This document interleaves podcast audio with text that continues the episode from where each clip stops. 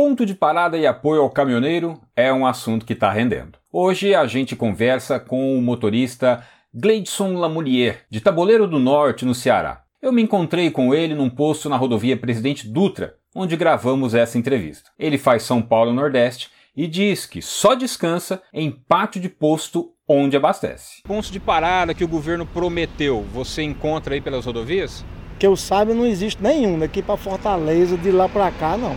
Só a gente, a gente só está pernoitando em, em, em, pátio de posto, que a gente abastece. Tem alguns que fornecem sem abastecimento. Agora, então quer dizer que as suas paradas elas estão condicionadas ali ao posto e tem posto que se você não abastecer, não pode parar? Exatamente. É, do governo não existe ainda nenhuma parada. Do governo federal, nenhuma. Não, não existe aqui em Fortaleza, o Nordeste. Aliás, Nordeste inteiro, que eu saiba, não. Agora que quem vem para a região da Bahia para cá, tem que ter os abastecimentos para pernoitar. Se você não abastecer, você não consegue pernoitar não.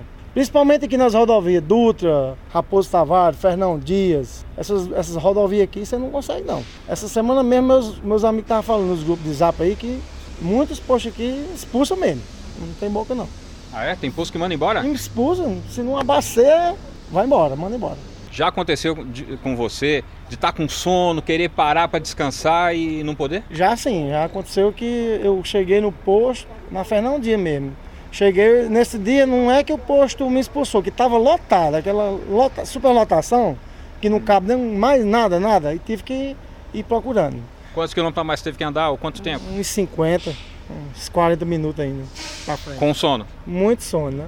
E aí, isso é perigoso, né? Muita gente para, lava o rosto né, e vai. É o jeito, não tem outra, não tem outra maneira.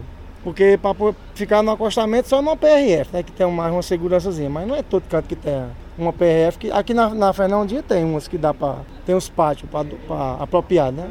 Quer dizer, parar em qualquer lugar, nem não, pensar. Não tem como. É melhor você tentar ir lavando o rosto, com sono mesmo, mas tentar chegar em algum ponto seguro, porque acostamento é cruel. Esses acostamentos aí, você só vê motorista amanhecer sem uns pneus, porque dormiu nesses poeirão aí, né, da vida. Então faz falta uma infraestrutura para receber o caminhoneiro? Com certeza. O governo prometeu os pontos de parada, mas não existe um. Um. Nem em construção ainda, acredita? Acredito. Pois é, lá em 2015, quando surgiu a lei, falava que cinco anos depois, esses pontos de parada já deveriam estar implementados, ampliados vai vencer agora em março de 2020. E aí? Rapaz, a, a fiscalização, principalmente no Nordeste, está intensa, da lei do descanso. Tá entendendo? Está hum. intensa. O que é que acontece? É, principalmente lá no, nos estados do Nordeste, o, a PRF para você, mas você não pode ficar na PRF. Ele, ele retém seu documento, você tem que ir para um posto. O próximo, o primeiro posto, mais próximo. Ou volta ou, ou vai para frente. Mas lá mesmo não. E que eu saiba, não existe nenhuma nenhum ponto de, de apoio para a lei do descanso do governo federal, que eu saiba não. Este foi o caminhoneiro Gledson Lamounier, de Taboleiro do Norte, no Ceará, falando sobre pontos de parada e apoio, que não existem. E se você quer saber mais sobre o mundo do transporte, acesse o site trucão.com.br. De São Paulo, Jaime Alves.